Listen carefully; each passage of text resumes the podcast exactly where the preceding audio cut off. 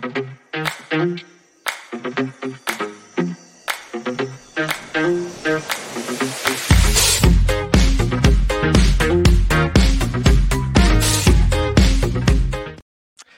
buenas noches, bienvenidos a la platicadita este miércoles 15 de noviembre. Les saluda Ben Kenchin. Hoy nos acompaña, ya lo habíamos anunciado en el flyer, eh, una periodista que ha dado mucho de qué hablar en los últimos meses, incluso en los últimos días ha estado eh, en el centro de una discusión por eh, la publicación de un audio, un material que revela entre telones de lo que ha sucedido de, julio, junio para acá, en el tema de las elecciones, un poco más antes. nos acompaña en esta ocasión en la platicadita la periodista Michelle Mendoza. ¿Qué tal, Michelle? ¿Cómo estás?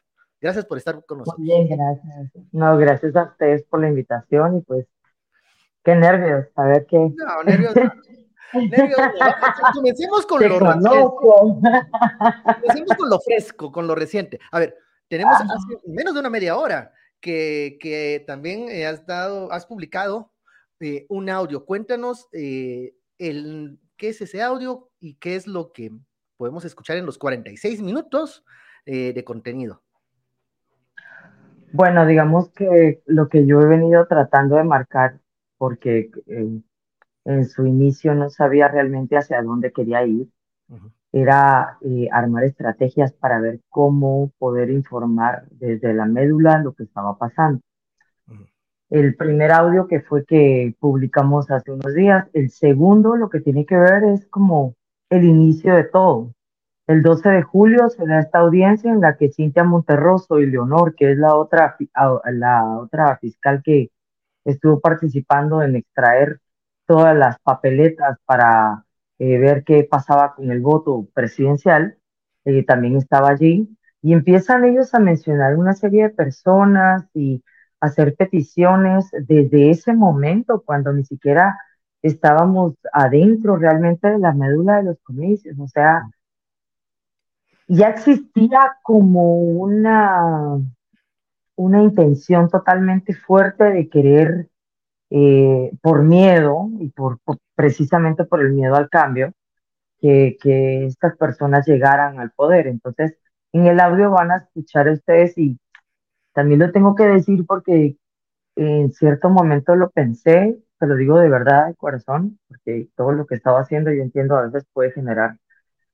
suspicacias, molestias, pero eh, ahí hay nombres completos de muchas personas. Entonces, dentro de lo que yo acabo de publicar es Sabemos que no podemos contar con que haya una investigación para saber qué va a pasar con lo que se está haciendo, que sabemos que también es ilegal, pero por lo menos podemos orientar a las personas a que dejen un precedente y que eso les permita a ellos luego justificar si quieren buscar algo más, pero de eso se trata ahí.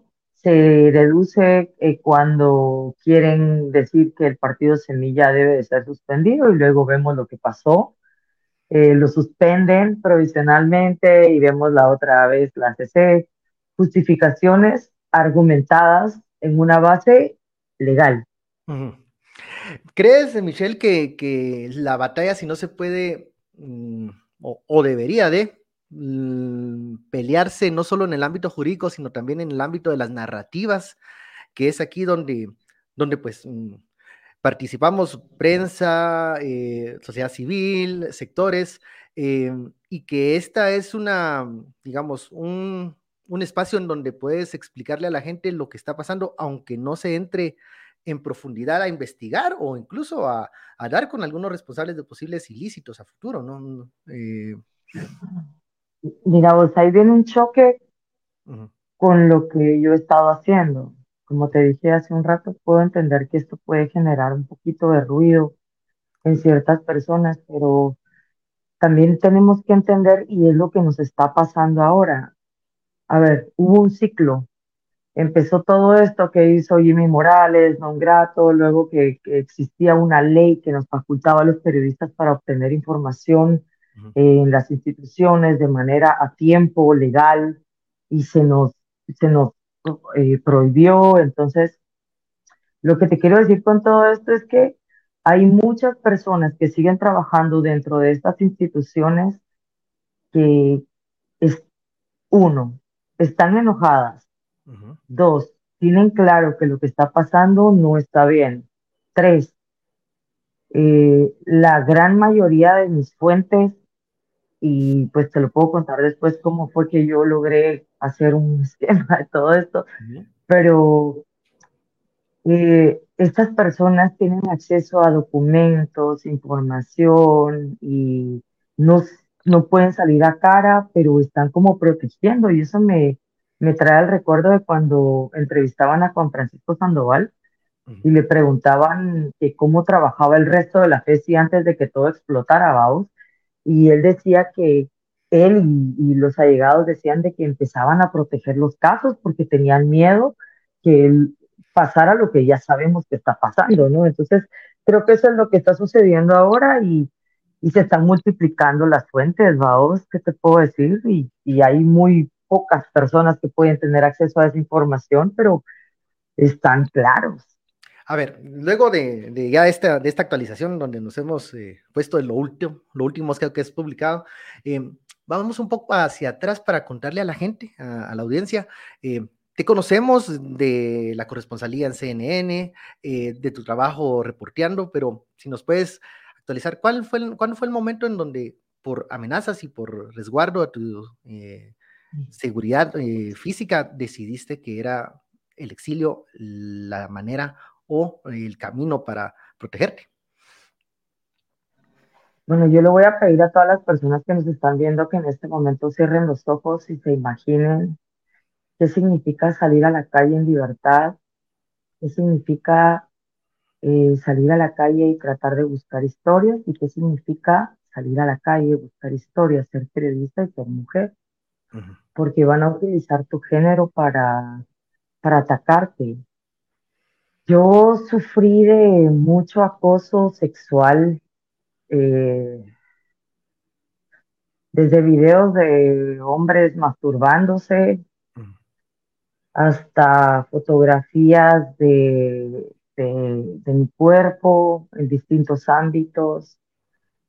Eso me llevó a mí en algún momento a privarme de tener una vida tranquila y de poder salir. Me, me metí en mi casa y cuide a mis hijas, de cierta manera yo sentía que llegaba a ser como la enemiga de ellas, porque el estar conmigo podría representar una amenaza. Entonces, eso, además de eh, que dejé de tener espacios sociales tranquilos, o sea, fue una cadena, ¿no? Luego de eso y que yo ya estaba consciente de que todo eso estaba pasando, llevaba más o menos siete, ocho meses viviendo así, cae a mí un audio en septiembre, en agosto. Mm. En agosto cada un audio, yo lo estudio durante un mes, lo escucho mil veces, detalle a detalle. Eh, logro convencer al equipo de la cadena que, lo que tenía era oro, viajo, eh, muestro, explico, esquemo, eh, se arma un grupo muy importante de investigación, o sea, no, no solo fui yo, Detrás de mí habían editores, habían eh, redactores, habían abogados, habían eh, gente que se dedica a ver cuál puede ser algo que puede escaparse y que puede representar una amenaza o una demanda. Y pues bueno, yo sigo, investigo y, y, este, ya me habían advertido al principio, mire, esto le puede pasar, pero yo sentía que lo que teníamos al final es algo que me sobrepasa, vos, o sea, yo no puedo evitar sentir esa, o sea, es algo que me sobrepasa, la injusticia a mí me sobrepasa. Entonces, pues seguí, seguí, seguí, llegué a febrero, lo publicamos, luego me dicen póngase en silencio, regreso a Guatemala, esa semana me hacen la vida imposible. Si yo hubiera sabido que el 2 de mayo, ven,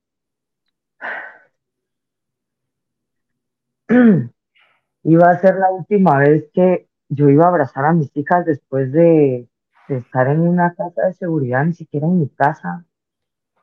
Eh, tal vez les hubiera dicho más cosas. Tal vez, va. Bueno, entonces me quedé aquí y luego eh, a los dos días de estar aquí, pues me avisan que yo tenía amenaza de ser criminalizada y el mismo José Rubén Zamora, eh, yo vine aquí el 3 de mayo, el 5 de mayo me llama él y me dice, Patoja, no regrese porque la quieren ver presa. Y dos meses después a él lo meten en prisión. Entonces, ese fue el momento en el que yo decidí que él era lamentablemente como la el ejemplo de que esto ¿Pensaste que esto iba a ser un tiempo corto? Tal vez un mes, un par de semanas o sabías que era una decisión de, de, larga, de largo, de un plazo largo.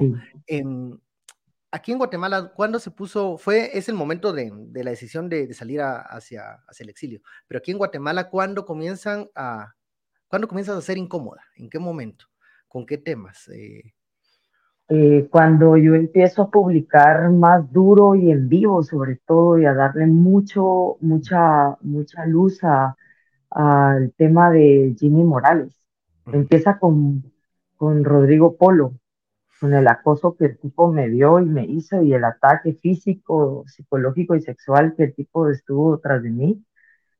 Eh, porque la cadena se empieza a dar cuenta que existían actores que podían eh, buscar eh, desestabilizarme, ¿no? Y luego la primera amenaza de este señor Soto, que era el, el jefe del Estado Mayor de la Defensa del tiempo de Jimmy Morales y del este, ministro de la Defensa, Ran, no me recuerdo ahorita, pero bueno, yo dentro de las fuentes, y vos lo sabes, como periodistas tenemos eh, muchas fuentes que están en el ámbito natural y también en el ámbito oscuro, ¿no? Porque también nos sirve. necesita uno el feedback y, contrastar las cosas que, que, se nos dicen, pues, porque... Mm, y bueno, y me pasó, ¿no? O sea, yo cada vez que yo necesitaba saber cómo se movían las clicas en la metrópoli, eh, yo buscaba mi fuente y tenía un mecanismo para moverme y llegar a esa persona y,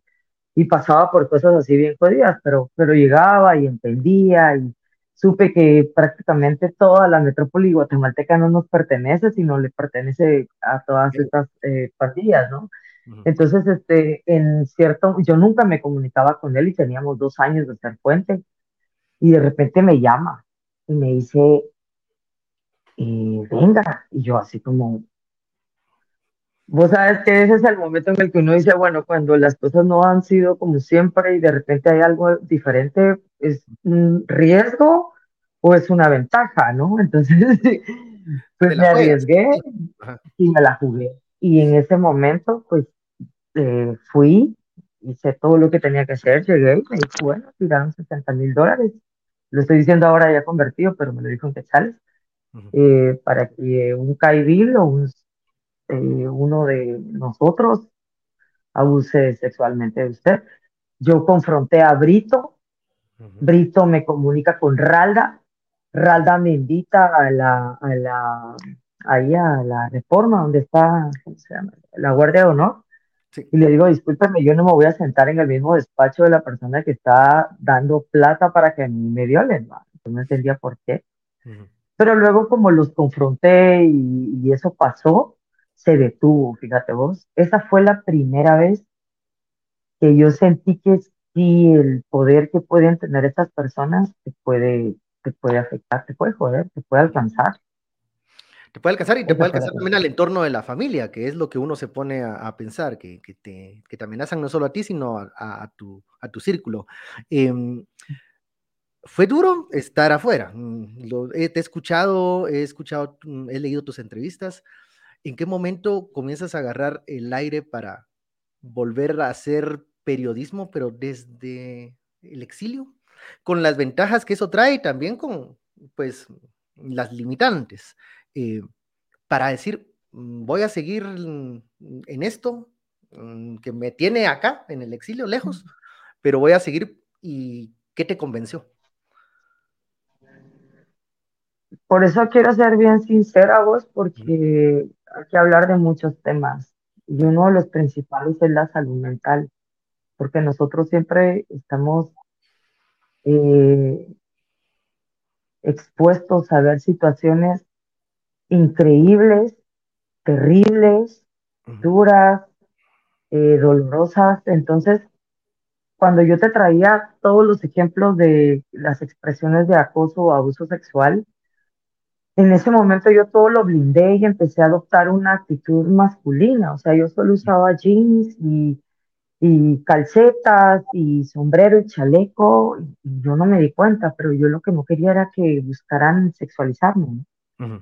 Luego de eso, eh, lo más difícil de todo este camino y de que yo ya haya tomado la decisión, caí en una depresión profunda, sentí que todo, toda la gente que, que yo amaba me había abandonado, sentí que, que lo que había hecho era un fracaso, sentí que mi compañía no me, que de hecho nunca, o sea, sí me apoyó en cierta forma, pero la cadena nunca tuvo, eh, CNN no tiene algún programa de atención a periodistas que vivimos en países represivos, lo digo claramente, que no estoy con ellos desde finales de agosto y tengo todo el derecho de decirlo.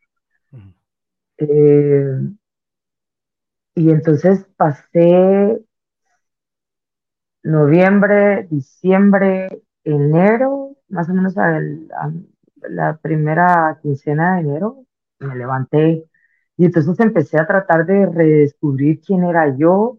Me quedé encallado todo ese tiempo. Hay algunas publicaciones que yo hice en Instagram cuando empezaba yo como a, como a, salir, a, a reconocer que primero todo lo que había sufrido, me explotó en la cara todo el acoso sexual. Eso es lo más duro, ustedes. Es que es que yo había sostenido, yo había sostenido esa vaina como, como que no te va a pasar, vamos, pero cuando ya estaba yo aquí, realmente sentí que en el país que me estaba protegiendo me iba a pasar algo como esto. Entonces, este, pues bueno, caí en esa depresión, me levanté y empecé a recuperar mi identidad a buscar grupos de apoyo para escuchar que lo que yo estaba viviendo era normal, que no era yo la culpable, que, para todo eso yo pasé por lo menos unas tres, cuatro veces eh, yéndome así de nervios, porque encima de todo también tenía actores alrededor mío que aprovechaban mi situación para atacar a mi familia. Y unas tres, cuatro veces me fui al Reagan, al, al, al aeropuerto y estaba a punto de irme a Guatemala, o sea, es una desesperación espantosa. Entonces luego, cuando fue la primera vuelta electoral, me, me limitaron mi trabajo periodístico. Ese día, sin saber todo lo que se venía, mano, me lancé al activismo y dije, se acabaron las formas. Y de ahí bien. ¿Eso fue una de las razones por las que tuviste el distanciamiento con la empresa? Eh, ¿Era, ¿Era parte de sus normas o era, no lo veían bien? ¿Qué era, qué era lo que te, te lo dijeron? Lo que pasa es que yo le rogué a ellos, cuando yo me di cuenta que la investigación de Yamatei había sido todo y que ya era muy serio, yo les mandé cartas a la presidenta de la compañía, al vicepresidente, al asistente de la presidente una carta muy larga y se eh, las mandé el 8 de marzo, el Día de la Mujer. Nunca recibí respuesta y luego, como tres meses después, me dijeron, miren, no la vamos a poder ayudar porque la compañía no se puede hacer cargo de esto. Y yo como, ¿de qué? Seis años de mi vida, expuse mi vida en tragedias, en situaciones, eh, eh, solo necesito que me ayuden a obtener una visa de lo que sea para poder mantenerme un tiempo temporal. No lo quisieron hacer. Entonces, después de lo que le pasó a José Rubén, yo, yo ya no tuve opción. O sea, yo no, no tuve opción. Entonces, luego la compañía sí sabían que legalmente no me podían apoyar con eso, pero se hicieron cargo de darme el salario completo hasta que acabara mi contrato que había yo firmado un tiempo antes y, y pues con eso pues ellos aseguraban que habían cumplido con algo así, pero aquel punto medular es que uno se expone, uno dice, uno proyecta, uno investiga, pero en los medios de comunicación a nivel mundial, y lo sé porque también tengo un colega del New York Times eh, que estaba en el Medio Oriente y que le pasó un poquito lo mismo, ¿no? Entonces no existen eh, programas de atención a periodistas que vivimos en países como estos. Y nos toca ver qué, porque gracias a organizaciones aquí en Estados Unidos yo sobreviví y a mucha gente que ni me conocía. Y te echó la mano, que te echó la mano. Em, periodista activista, a ver, es, es, un término que causa polémica en algunos espacios, eh, que está abierto a la discusión, creo yo, porque eso es bueno, es discutir. Eh, tú dices, bueno, en, tal momento decido ser, pues ya, irme, irme directo en una forma más, en una línea más de activismo. Pero hay mucha gente que te sigue viendo como la periodista de CNN. A mí me pasa, o sea, me siguen viendo 14 años después como el reportero de Guatevisión o el de las inolvidables. Entonces, eh, cuando ya estás en otros campos, en otros, eh, con otras líneas que te permiten más cosas, creen que aún estás en el personaje de o en el papel de eh, un reportero, con las limitaciones y la línea editorial que tiene cada empresa. Eh, ¿Cómo fue el cambio? Eh, ¿No te estás exponiendo más, eh, Michelle, con, con, el, con la línea de periodista activista? ¿Y qué crees? ¿Por qué crees que causa ruido en algunos colegas este, esta definición? lo sé, lo he vivido, me lo han dicho muchos colegas que me quieren, que conocen mi trayectoria. Causa ruido porque todo el tiempo yo he guardado, digamos, medianamente las formas y he respondido a los lineamientos o políticas de las empresas que me contratan y me he regido sobre ello. Entiendo muchas veces que los colegas digan eso no es periodismo, eso es un chisme. Yo voy a dar tres razones. La primera, en todo este tiempo en el que yo me lancé a esta actividad, eh, no quiero ser muy específica, pero he armado varios grupos de fuentes y, en las que todo el tiempo hay información, hay fotografías, hay pruebas. Hay muchas ocasiones en las que yo solamente publico o escribo, pero no pongo pruebas porque eso vulneraría la fuente, ¿no? Uno. Dos. Eh, para mí, y lo digo muy abiertamente, el, el periodismo no es objetivo, es subjetivo. Eh, tres. Y por eso lo dejé al tres. Porque la prioridad creo que es la verdad. La segunda es la lealtad. Y la tercera es bien sencilla vos. A mí nadie, nadie me va a devolver por ejemplo, hoy, Luciana, mi hija de seis años, se le cayó el primer diente. Hace dos meses se graduó. Eh, la otra cumplió su mayoría de edad. Eh, viven cosas, se enferman, eh, tienen actividades. Y su mamá, aunque está aquí y todo el tiempo estoy con ellas, no es presencialmente. A mí nadie me va a dar o a devolver esos espacios.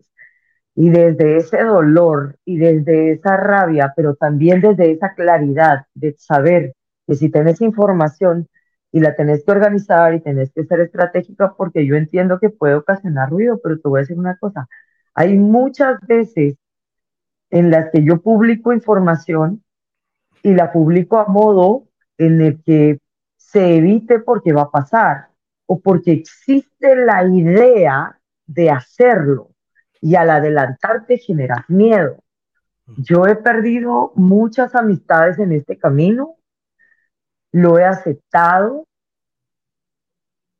pero mira vos, es que si está la información y si las fuentes se te multiplican, porque ahora no me doy abasto y estoy trabajando, ves que son distintos temas los que estoy publicando, es porque pues ya es un objetivo tratar de hacer una radiografía, llegar a la médula y darle a la población lo que realmente está pasando. yo, como te dije al principio, me sobrepasa y me siento en la obligación de decirlo. O sea, no sé cómo llamarlo, pero eso he hecho.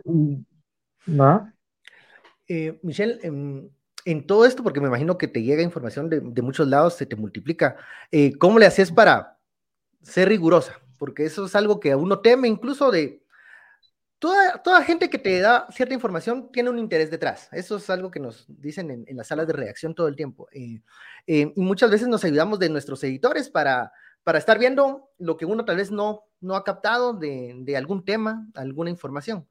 Con toda esta información que te está llegando, ¿Cómo, saben, ¿Cómo sabes tú? ¿Cómo aplicas tu rigurosidad? Eh, y cómo eh, evitas pues que tampoco te puedan utilizar para algo que luego no sea lo que esperas. Bueno, es una línea bien delgada y eh, lo que yo hago es que cuando yo recibo una información, si es generalizada, yo trato de llegar a unas dos o tres fuentes más. Si es muy específica, yo misma investigo específicamente con los involucrados o con alguien cercano si tengo algo que me dé la certeza de hacerlo. En muchas ocasiones hay personas que me han mandado fotografías de esta persona está aquí, está allá. Y me, pero el problema es que tal vez ellos no lo ven y por la emoción de decirte y querer aportar y te lo mandan, pero sale la rodilla, vamos, o sale la perspectiva de donde están, y tal vez el corrupto lo vio y va a saber quién es. exacto, entonces para mí no hay nada más valioso que las fuentes, entonces cada vez que a mí me cae una información, yo trato de cotejarla con algunas fuentes. He tenido la oportunidad de tener información bien, bien privilegiada en la que yo tomo la decisión de que no la voy a publicar, sino que mejor la voy a transmitir a las fuentes que lo necesitan saber para ver qué se puede hacer. Esa es otra. Y entonces eh, hay muchas personas que me dicen, estoy preocupada porque a veces estás no sé qué, o multas. Les digo, es una estrategia, amigos, entiendo. algunos me dicen, tenés psicólogo y yo me río digo, si tengo psicólogo en contención y tengo psicólogo en no sé qué, lo que yo estoy haciendo es generar un poco de ruido, porque a veces eh, no es tanto para llegar a la sociedad civil, es para llegar a los grupos. ¿A estos Exactamente. Y a los grupos que van a, van a hacer algo más, más a profundidad. Entonces, hay gente que me dice, usted se pasó, que no sé, y yo, va, ah, está bien, está bien, y ya ves que yo respondo con mucho respeto y cariño, pero en todo esto, y si algo aprendí, es hacer estratégica vos, o sea, y ha servido. Eh, teníamos, teníamos las pruebas de las fotografías de cómo quitaron el arte del Palacio Nacional cuando lo querían quemar, los extintores, como la, videos de cómo la gente salió casi en pánico, o sea, iban a quemar el palacio. Se publicó, ¡pum! Se cayó. Entonces. ¿Tu familia se mantiene en. Con, ¿Cómo tiene seguridad? Eh, está, fuera de Guatemala. Está fuera de Guatemala. Eso te iba a preguntar porque si no, mm, eh, también uno tiene esa preocupación. fuera. Otra cosa, a ver, a ver, cuando son estos temas así, eh, existe la posibilidad de poder publicar esto mediante otros canales, digamos, o otras fuentes anónimas? ¿Por qué decides no hacer lo que a veces tal vez hemos visto que hacen incluso desde la otra, desde la otra línea, que eh, sabemos lo del net? Lo es que mira, pues, información. A ver, contame cómo fue y por qué decides mejor que lo diga Michelle Mendoza. Eh, ¿Cuál es la diferencia? La diferencia es que hay cuando tengo documentos que tienen un poquito más de carne y que permiten, por ejemplo, a colegas que ya saben cómo funciona Guatecompras o cómo funciona la ley de libre emisión del pensamiento o antropólogos y que sabes que como que pueden profundizar más, lo pasas. O sea, yo te digo, a lo largo de mi carrera o en los últimos años, yo él misma he renunciado a, investigar casos. Eh, uno de ellos fue el caso que sacó eh, Marvin del Cid y Sonny Figueroa. No voy a profundizar más porque respeto el trabajo de mis colegas, pero yo no encontré nada ahí. Y yo investigué dos meses antes. Yo solo veía algo que podría vulnerar a, a los grupos que, perdón, que de por sí ya están bien vulnerados. Entonces, ese es un ejemplo. Yo lo investigué, seguí la ruta de la plata, encontré inconsistencias, cabos sueltos. No, o sea, para mí. Dice, a esta no le ha puesto, a esto le falta, le falta. No, no, es, necesario, o sea, no es el. Ellos le encontraron un matiz, está bien y lo respeto. Yo no. Y eso. A ver, a ver, a los periodistas nos, nos criticamos entre nosotros porque decíamos, ¿cómo es posible esto?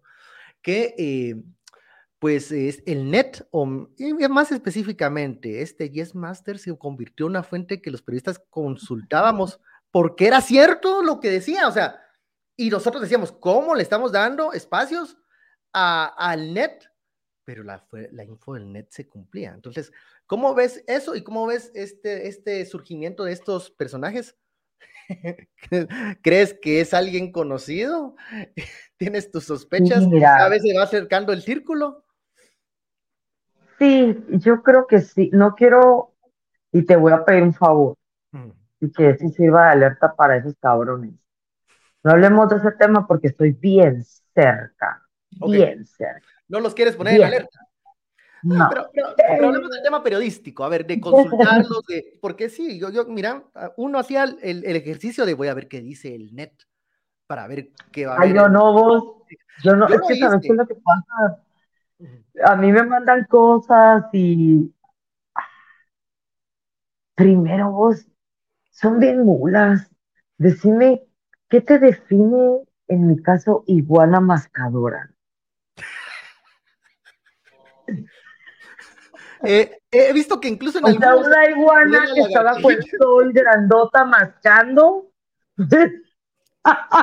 es algo de oriente, o ah. sea, Explícame. Pero, lo que conoces que es una iguana mascadora, ¿no? Yo no, yo, no, yo todavía no entiendo. Vos sí va. Bueno, llegó el día. pues sí, hay que decirlo. ¿Qué es? ¿Qué ¿Ah?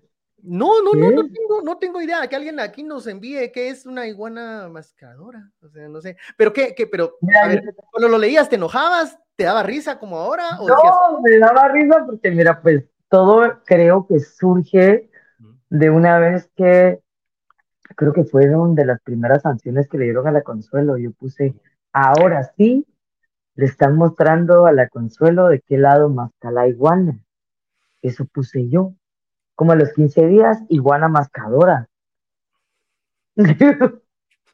o sea, yo ponía mejores apodos en el colegio, ¿va? Eh, Hace falta creatividad de ese lado, ¿verdad? Em, ¿Qué cosas te daban risa de, que provenían de ese lado del, net y qué cosas eh, sí habían que ponerle atención? O sea, me hablabas de, denuncias, amenazas, eh, memes, información eh, privada, eh, que sí, o sea, estos tipos tienen acceso, mm, se sabe. Sí, a mí me da risa cuando publican direcciones porque nunca le atinan, son bien mulas, son más mulas que malos. Eh, lo que sí me preocupaba era cuando este asqueroso coprófago de Lord Bader publicaba, por ejemplo, alguna foto de donde yo estaba comprando una piñata o algo que yo sé que no un era seguimiento, un seguimiento que te hacían. Ahí sí me asustaba ahí un poco, porque, o sea, no asustarme, sino decía, ah, estos malditos. Y eso, al final lo que hizo fue como que yo armara estrategias y fue muy triste, ¿no? Porque yo me fui quedando bien sola, o sea, yo ya no iba a actividades de la familia ni nada, porque aunque vos sabes que no estás haciendo nada malo, te ven llegar y se ponen nerviosos. O te preguntan del tema que te quieres olvidar, tal vez, o sea, que es a veces lo que sucede. O no te lo preguntan, pero las miradas, los gestos y las actitudes te lo dicen todo. Bueno, en mi caso, mi familia, algunos familiares eh, tomaron una postura eh, como de en contra de lo que yo hacía. No sé si te pasó a ti con tus amistades, con tu familia, con las parejas incluso, porque a veces eh, te encuentras con que las personas más cercanas te están diciendo, mira, lo que estás haciendo no me parece. Y sí me pasó. Te pasó. y, sufriste por eso? ¿Te, mm, ¿Te, culpaste por eso? Porque mm, todavía, todavía sufro por ello, porque tengo familia muy, muy cercana que me quitó el habla desde hace muchos meses, porque pues me culpan. Yo ya aprendí a que, o sea, pero fue un proceso. Yo no tengo la culpa de esta vaina, pero puedo entender y empatizar con que mi entorno haya resultado afectado por, por la decisión de que yo hiciera lo que hiciera, ¿no? Entonces, pero sí he perdido amigos, he perdido familia muy cercana, que pues no, ya, no, ella, y que dicen de ella está el familiar tuyo, no, no la conozco. Y pues bueno, ¿sabes qué? Te voy a decir una cosa, hubo un momento en, la que, en el que yo le decía a mi gente cercana, muchas si les preguntan, digan que no son nada mío. A mí no me importa. Para evitar clavos. Para evitar clavos con ellos. Que ellos no perdieran oportunidades, porque por ejemplo mi hermano mayor perdió tres trabajos, no ha podido regresar a Guatemala desde hace mucho, mucho, mucho tiempo. Y es por ser mi hermano. Mi familia, mis, mis, mis, padres no han podido, no han podido, o sea, no pudieron nunca mientras vivieron en Guatemala continuar con trabajar o hacer algo que les gustaba por ser capaz. Em, a ver, yo de, te cuento, de 2000, tal vez desde el gobierno de Jimmy, 2016, 2017, he visto cómo se está desarrollando una narrativa de, que la prensa eh, no es un medio que fiscaliza, no, es un sector que fiscaliza, sino es un opositor. Eso y que muchas veces los, eh, los reportajes o los documentos que se presentan en notas se quieren descalificar con el argumento de que él es ese medio o ese periodista es opositor porque está con la otra persona, o sea, para demeritar, digamos, el trabajo periodístico. Eh, ¿Te ha pasado o, o crees que a veces tomar actitudes más como de activismo refuerza la narrativa de ellos de decir que la, prensa toma bandos? ¿O cómo haces para.? No creo. no creo, ¿sabes por qué? Porque creo que lo que yo he estado tratando de hacer al principio fue muy errático, fui muy convulsa, mucho más, muy. Desde el ímpetu de tratar de decir que quería un cambio, cometí muchos errores y, y confundía a mucha gente, ¿no? Porque pues yo traía una línea y de repente, estás, estás, así tirando malas palabras y cosas. He tratado como de buscar nada más los momentos en los que creo que sea válido a tirar esas palabras, pero mira, el apoyo periodístico al final o el, el, ruido o lo que el resto de colegas puedan pensar respecto de las actitudes o lo que uno pueda hacer y si afecta o no, o se pone en duda o no, no tiene sentido, te voy a decir por qué, porque en todo este tiempo yo lo que he tratado de publicar y tengo la solvencia moral de decírtelo, ven, es la verdad. O sea, yo no tengo de ahí se rompe.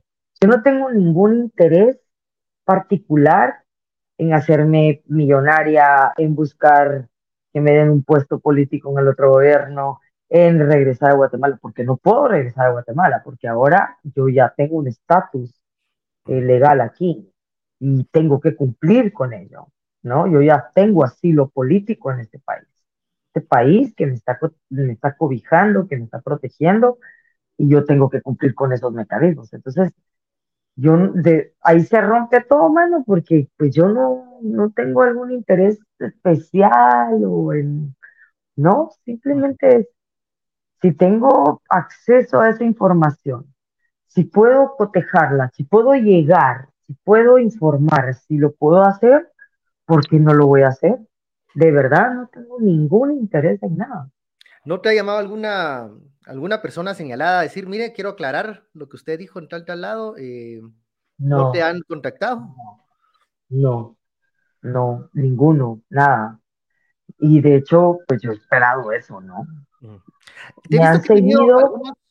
¿Has tenido algunos contactos o, rifirrafes con algunos personajes de la política nacional? O sea, Álvaro Arzú, por ejemplo, eh, Escobar. Eh, hubo un momento en que hubo un intercambio de mensajes, según recuerdo. Eh, pero, em, ¿qué pasó ahí? O sea, digamos, esto no son fuentes o, cuentas anónimas, es la ventaja, pero también son personas que si reaccionan a un post que tal vez uno les dirigió y te lo responden públicamente. Entonces, eh, ¿crees que con eso em, ellos ganan eh, contestándote a ti directamente y tú respondiéndole o, qué haces en esos casos? Depende, depende de la persona que conteste. Por ejemplo, al Judas, a este Alberto Sánchez, que ahora con el audio que acabo de publicar hace un ratito, pues cae más que en evidencia que si lo está vinculando Cintia Monterroso, que es amiga de él, es porque él es el testigo protegido. Entonces, por ejemplo, exponer su narrativa de que está del mismo lado de corruptos y que ahora que tenemos ese audio, eso contraviene lo que pudieran estar tratando de plasmar en esa narrativa dentro de la audiencia que pasó el 12 de julio. Un ejemplo. Eh, respecto de, por ejemplo, eh, Ricardo Méndez Ruiz, y ahí fue cuando comenzó y por eso pues yo tuve que sacar a mi familia del país. Ricardo Méndez Ruiz, pues eh, ya sabemos quién es, lo que estaba haciendo.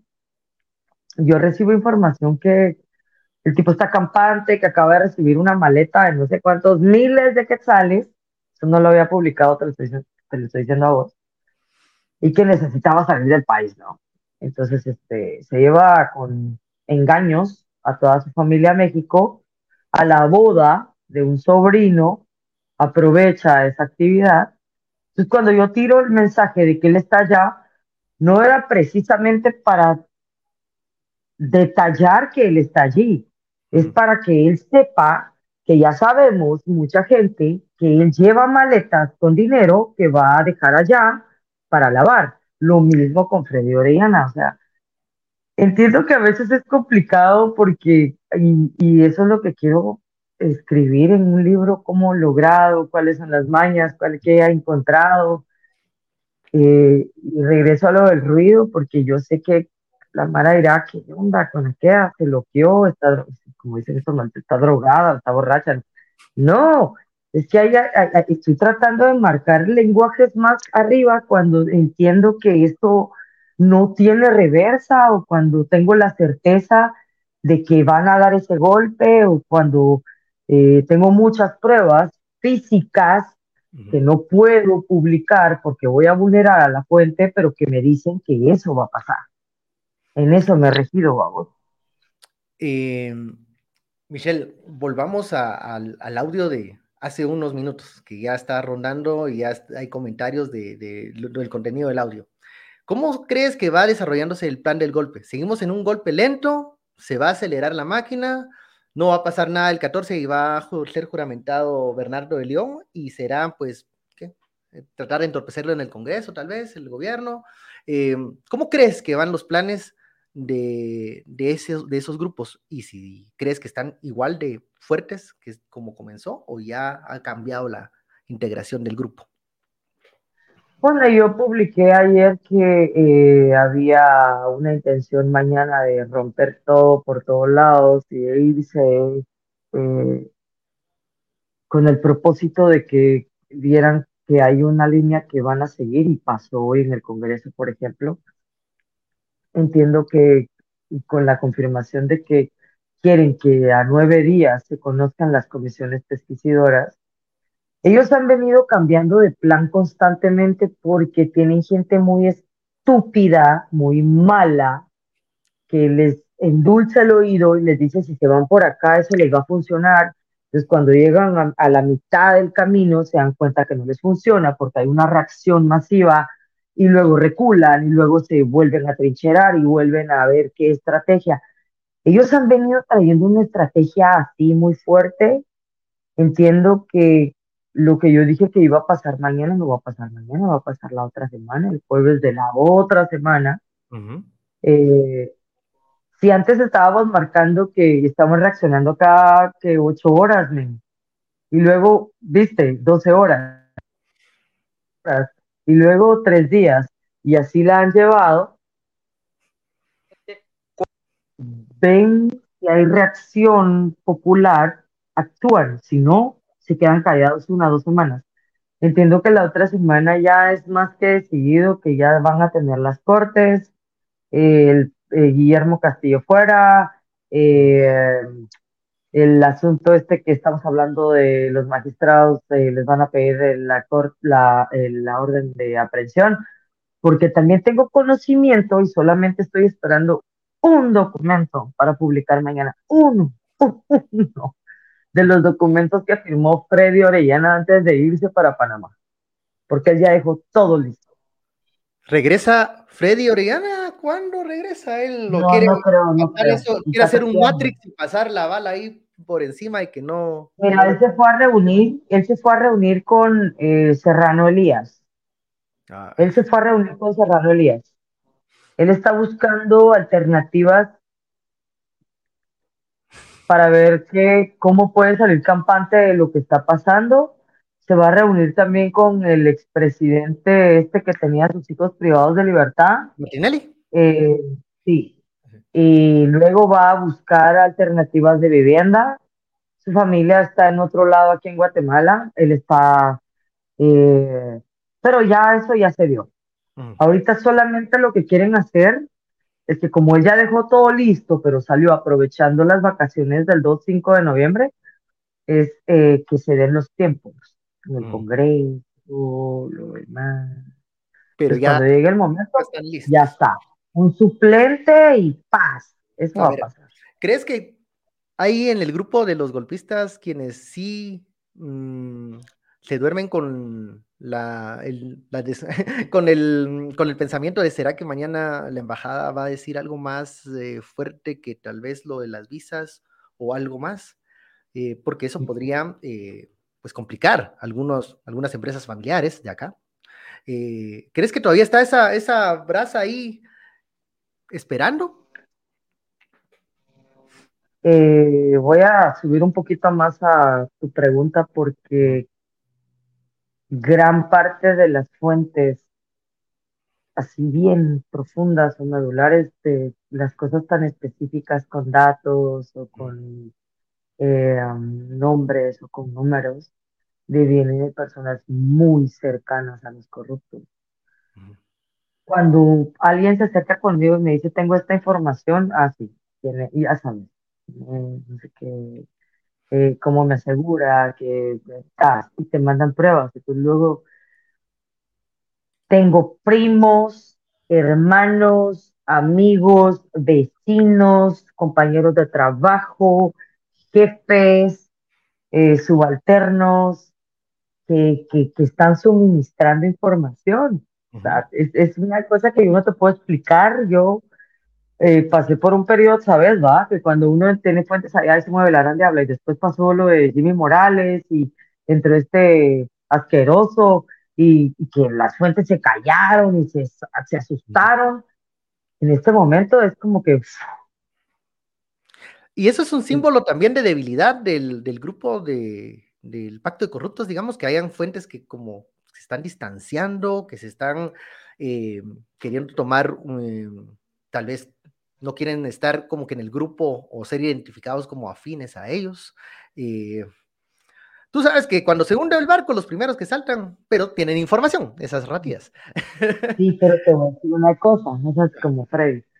Eh, es increíble, porque yo he hecho esa pregunta para tener la certeza que lo que te están diciendo puede ser medianamente cierto o tal vez muy cierto, ¿no? Eh, y lo que he llegado a la conclusión con todo lo que me responden es que ellos les dicen sí, pero dicen no. con la cara dicen sí, pero saben que lo que les están diciendo, porque, por ejemplo, eh, Ángel Pineda está casado, tiene una familia, pero también tiene una novia, una novia jovencita que está casada. Y hace dos días, en una reunión que tuvieron ellos, el tipo, eh, a, viva voz, le advirtió que, el plan que publicamos, ¿no? Entonces, desde el mismo ego que tienen, desde que las ganas de querer buscar como, y no me enteré por la chava, me enteré porque la chava se lo contó a todo el mundo. Entonces es la misma vaina de que lo que está pasando, de que el ego y que el egoísmo de esta gente los, los, los lleva a, quemarse a sí mismos, pero que, míralo, el, lo, de, lo del aeropuerto, va. Me mandaron una foto y me dijeron, aquí está en el counter. Yo, no digan nada, porque si publicamos que está en el counter, tal vez no se va. Cuando esté en el avión, ¡pum! en el avión. Yo ya sabía que era él. Subimos. Luego mensaje. Si ustedes ven que si alguien lo increpa, y si ya, bueno, ya lo había publicado, ya habían escrito cuatro fuentes que iban en el avión. Eh, si ustedes ven que alguien lo increpa, pilas con los teléfonos y mandan la grabación y damos los créditos. ¡Pum! Pasó, mano. O sea, y con qué propiedad esa mujer dijo todo lo que... sin, perder ningún pelo así de, su lugar, ¿verdad? Sino que se lo dijo... Calma. Calmada. ¿Qué crees que, ¿En qué crees que está Consuelo Porras ahorita? No la Consuelo ha estado moviendo. Ni, no, la, no la hemos visto porque después de que yo publico que ella está en Zaragoza, Chimaltenango, mm. y se arma un revuelo con cercanos al hermano, porque ahí estaba, la comienzan a movilizar de, eh, ¿cómo se llama esto? Militar, destacamiento militar, en destacamiento militar, porque tenían miedo que algo le pasara. Entonces la movían en helicóptero y la última vez estuvo en Zacapa. Y luego vemos la reunión en la que ella ya aparece en la oficina del Ministerio Público. Como que le dijeron, bueno, aquí no le va a pasar nada, está, esto ya bajó, pero sí, el ejército de Guatemala la estuvo moviendo. Ella, entiendo, tiene un padecimiento físico jodido, eh, no tengo duda de eso. Mm.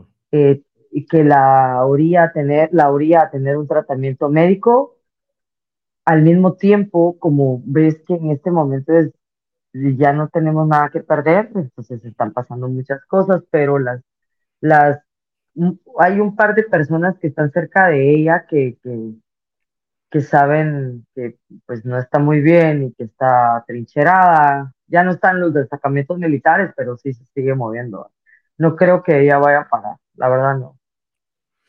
Em, el presidente Alejandro Yamatei también se ha hablado, bueno, esta es información que también es muy hermética de, parte de, presidencia sobre su estado de salud. Eh, y sobre qué está sucediendo, en dónde está. Estos son los últimos ya 60 días que tiene en, la presidencia de la República.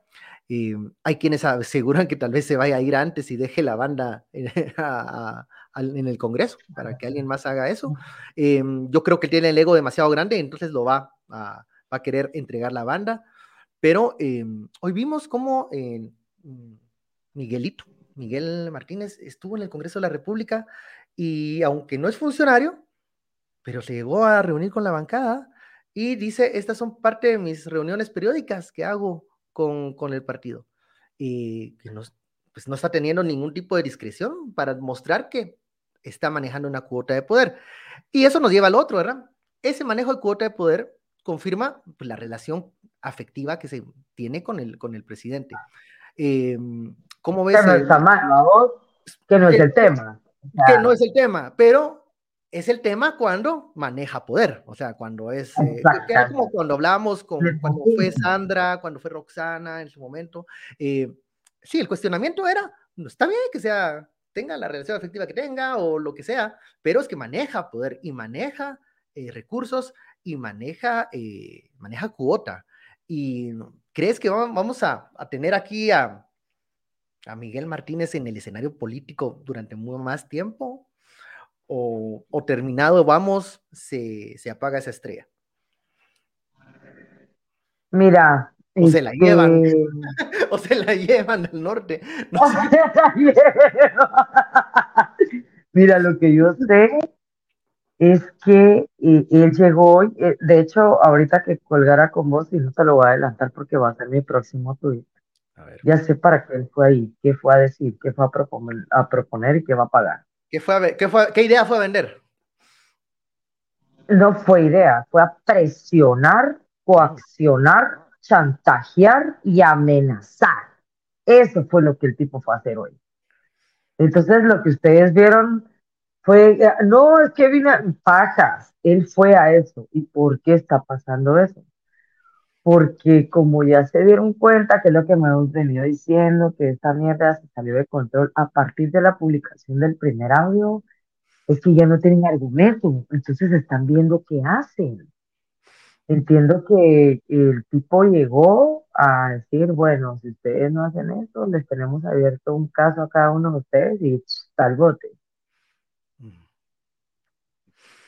O sea, esa es la, esa es la razón por la que están trabajando a deshoras los, los diputados. están amenazados. Por eso están ahí, por eso van a seguir ahí, porque hay amenaza de Miguel de criminalizarlos a ellos, porque les tienen casos, porque les han guardado el secreto de las plazas fantasmas, porque les han lavado dinero, porque les han aprobado sus mamadas, porque los han sacado de la cárcel cuando la cagan y se ponen bien a pija en la calle, porque les han cuidado el asesinato de sus escorts, ¿va? Ya, ya. De ahí viene. Así se mueven las voluntades, digamos, en el Congreso de la República. Ahora, cuando amenazan, cuando amenazan Michelle es porque también están en un momento de debilidad, porque el que está fuerte y el que está en la cima no tiene necesidad de alzar la voz.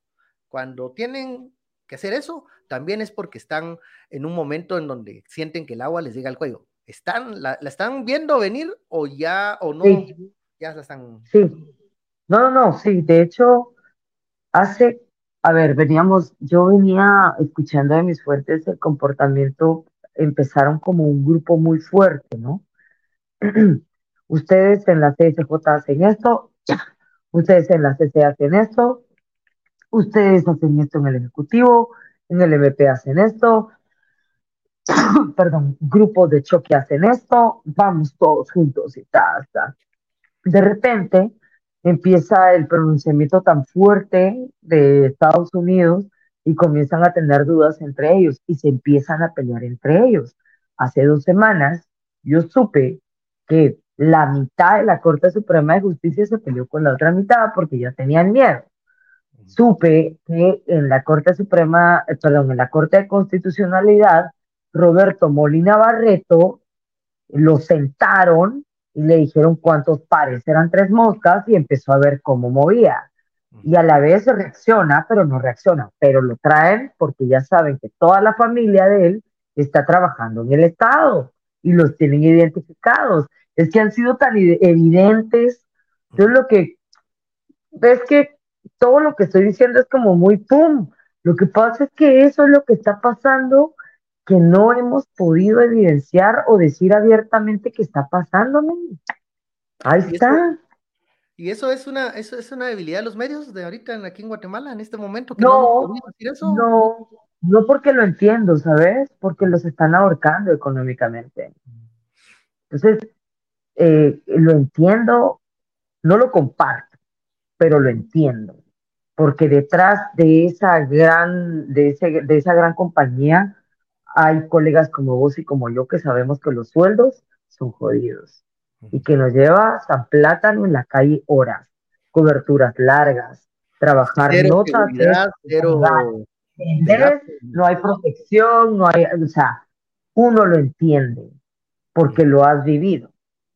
Pero yo creo que pues, y eso es lo, con eso quiero terminar, porque ya sé que se va a acabar el espacio, es que en donde estoy, yo sí estoy buscando políticas, estrategias, espacios para ver cómo los medios a nivel mundial encuentren mecanismos para protegernos a los que estamos dando democracia y verdad a países culeros como el, el que estamos en el que estamos, sí. No, hay que hablar de modelos de negocios, de, financiamientos que permitan eh, a ver, permitan hacer investigación, porque es lo que, lo que, lo que más cuesta muchas veces, eh, mantener estos perfiles de, reporteros que, que, pasan tres meses haciendo un tema, pero hay que pagarles los tres meses, ¿no? Hasta que. Tengas la, el, reportaje, Y copias y al registro de no sé qué, y que tenés que imprimir y que tenés que ir a tal lado y entrevistar a gente. Y, o sea, esto es un trabajo. O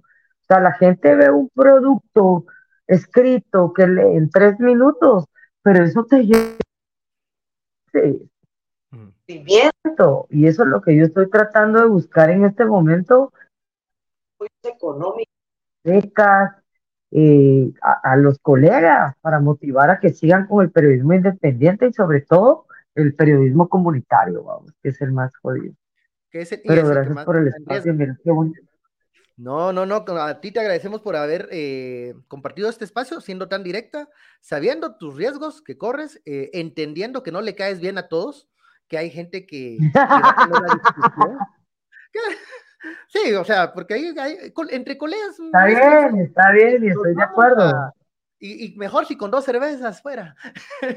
Eh, hablar y, saber que, que, se puede discutir. E, eso es lindo, discutir sin ver un. Claro.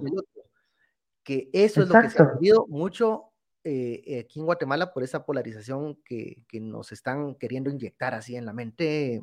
Sabemos quiénes son. Que no existe, pero que la quieren imponer. Sí, que la que a veces, una cosa y otra cosa es otra. pero no es tan grande, ni es tanto, ni es, ni es así.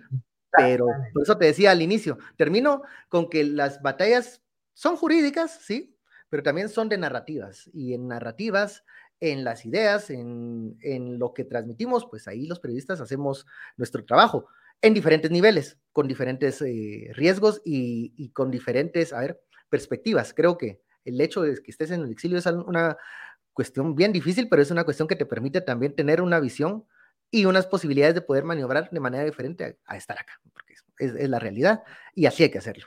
Muchísimas gracias, eh, Michelle, por esta plática. Seguimos mandando audio, seguimos mandando información y siempre, siempre mucho cuidado, mucho cuidado. Un abrazo. Nos vemos. Un besote. Adiós. Adiós. thank you